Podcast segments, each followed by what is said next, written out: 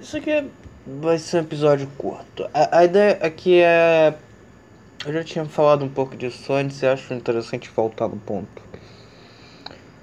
Bitcoin.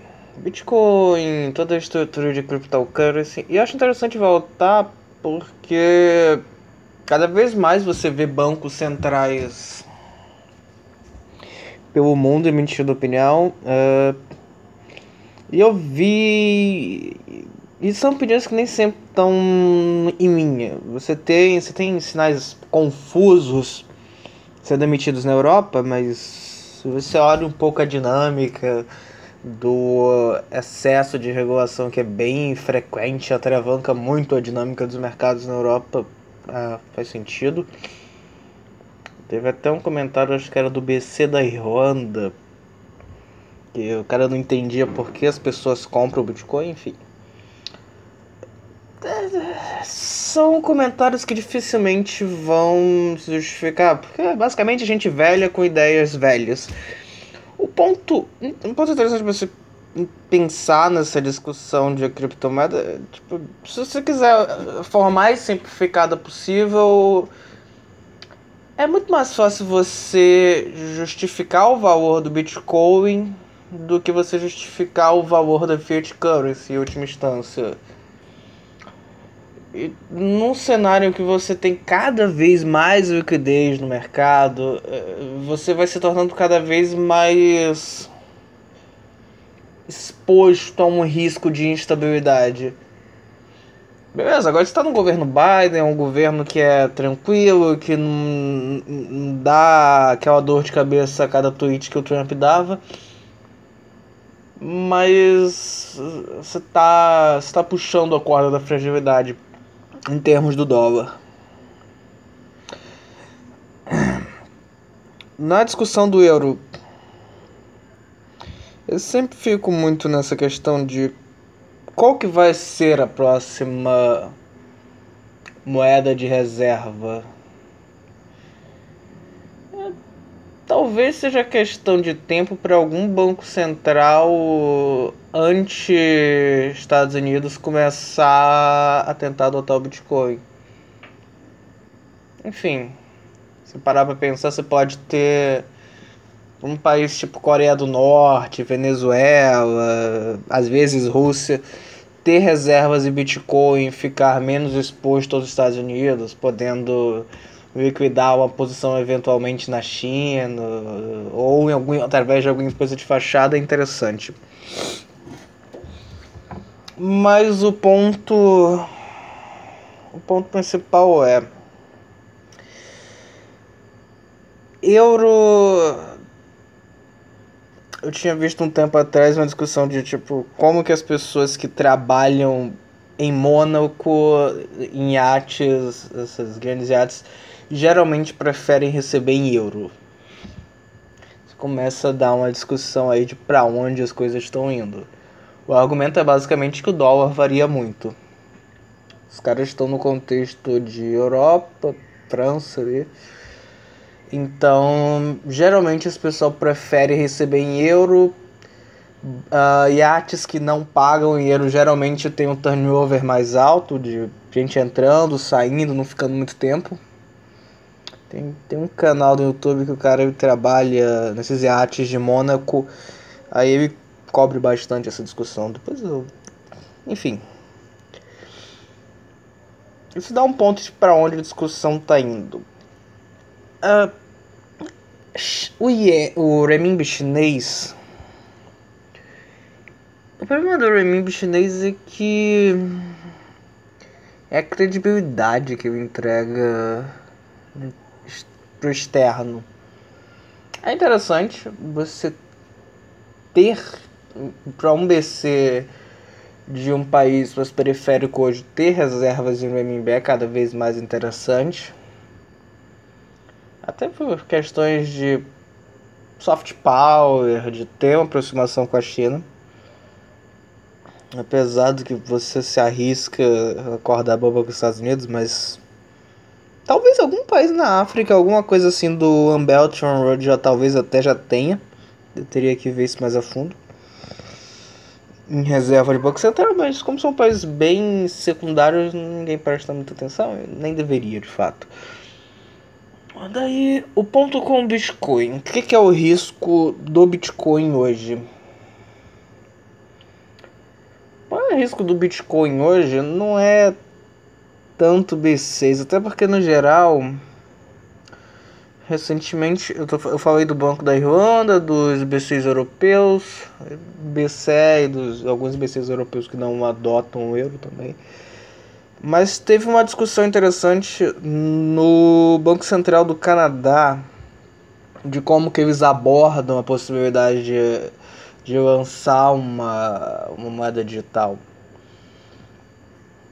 Uh, e eles têm uma visão bem racional sobre isso. Talvez no âmbito de discussões de agentes públicos, de bancos centrais de foi uma das discussões mais interessantes que eu já vi.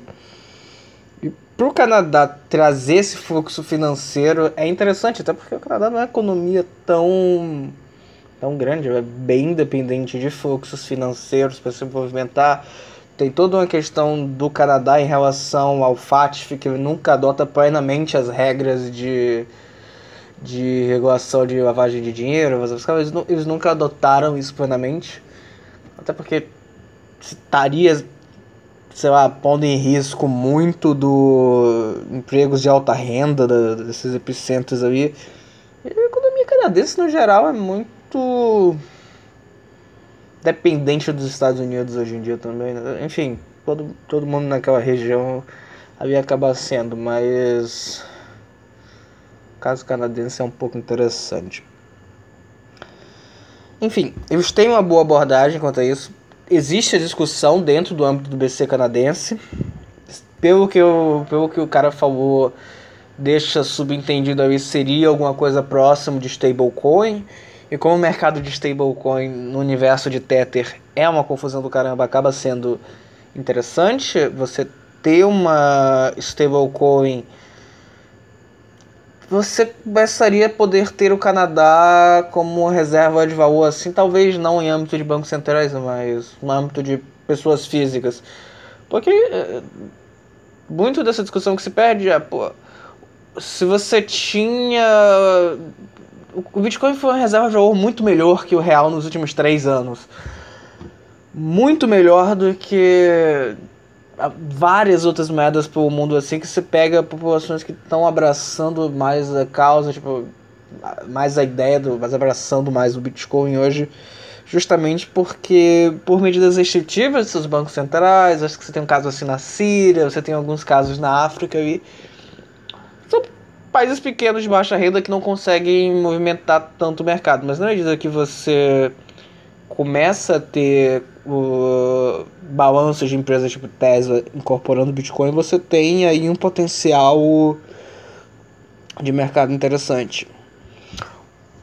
Enfim, como eu disse, então, o risco do Bitcoin hoje é criptografia.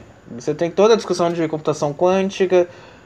Eu, eu, eu ando acompanhando essa discussão, mas o ponto que eu vejo assim muito forte é o principal desafio hoje em termos de computação quântica é mais termodinâmica.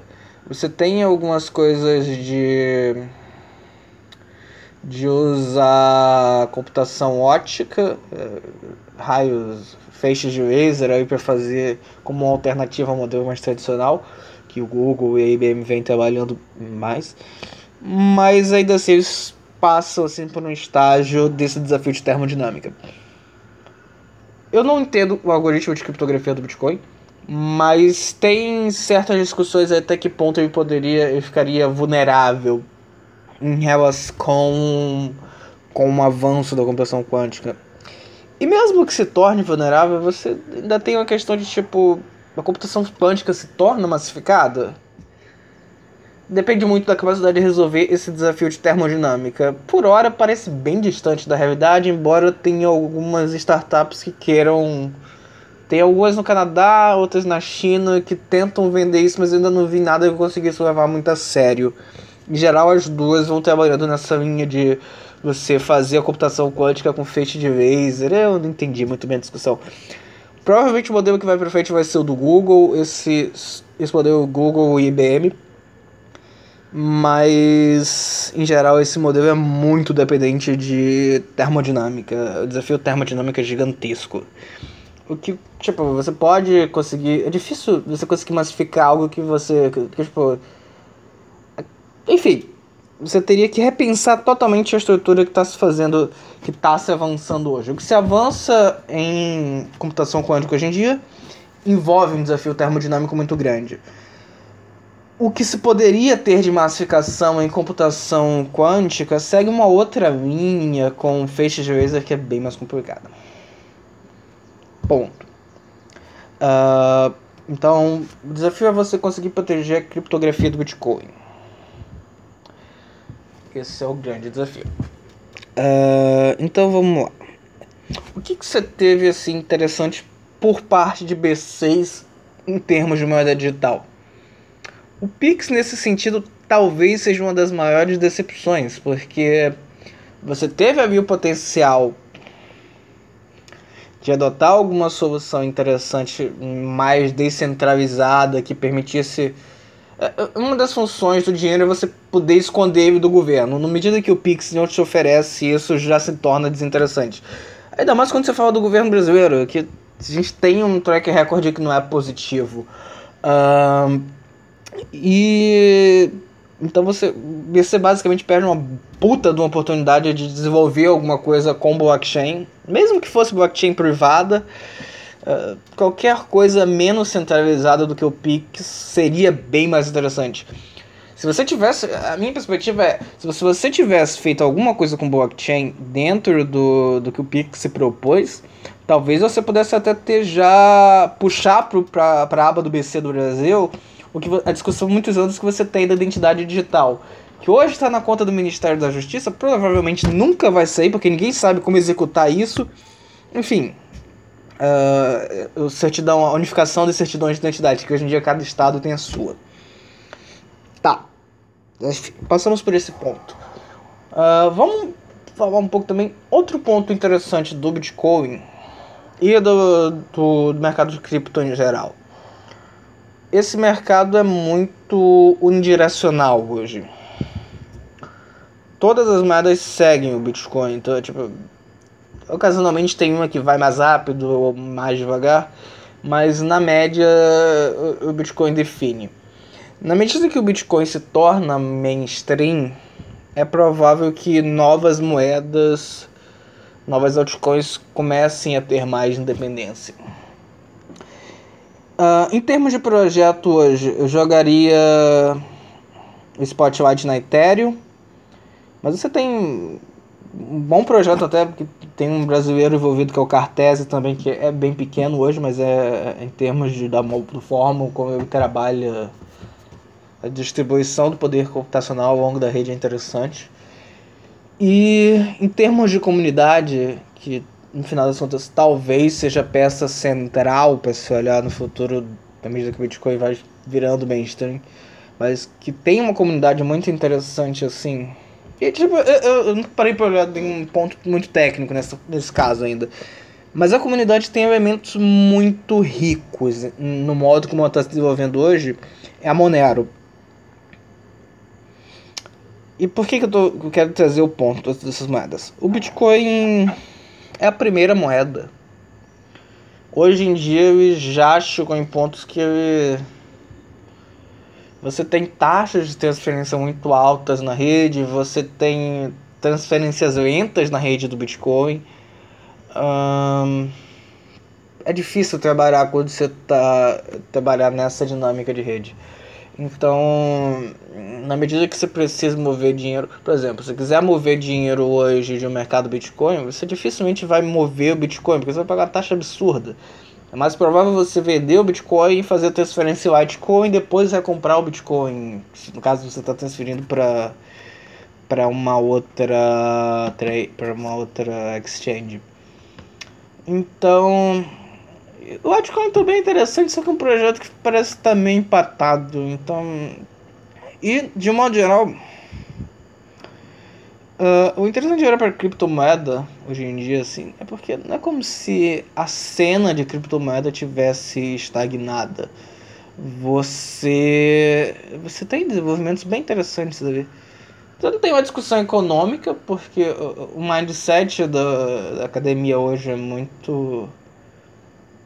Tem dificuldade de levar o Bitcoin a sério, mas. Se você parar para pensar num cenário em que você passa a ter o Bitcoin como reserva de moeda, você, você já tem a teoria pronta. É toda a discussão do booleanismo. E, tipo, é só questão de alguém virar a chave. Não precisa nem reinventar tanta coisa. É só você tratar como que você existia, como que era a economia antes dos bancos centrais? Tanto o que inventar. A discussão de Bitcoin como moeda já está posta. Você não precisa necessariamente ter ter cumprir todas aquelas regrinhas da moeda. Enfim, o Bitcoin consegue, enfim, temos pontos abertos, admito, mas talvez tenhamos pontos que eu já falei que o Bitcoin consiga achar um lugar para servir como reserva de valor ainda. Você imagina, por exemplo, como seria interessante para um país tipo Coreia do Norte ter reserva de valor em Bitcoin que ele consegue liquidar em Londres via alguma empresa de fachada, que invariavelmente, tipo, Coreia do Norte é famosa porque ela tem várias empreiteiras ao redor do mundo de fachada que são tu meio com empresas de fachada, meio com empresas reais para gerar reservas para a Coreia do Norte. Tem até um relatório antigo da Palantir que mostra como que foi feita toda uma operação para levar aquele Mercedes Maybach pro pro pro líder norte-coreano lá. Enfim, eu já falei que a discussão de Bitcoin como moeda ou não é bem irrelevante. O ponto é que tem certas coisas acontecendo e os encaminhamentos são interessantes. Enfim, acho válido olhar para o mercado de altcoins, tem coisas interessantes surgindo aí, e é isso.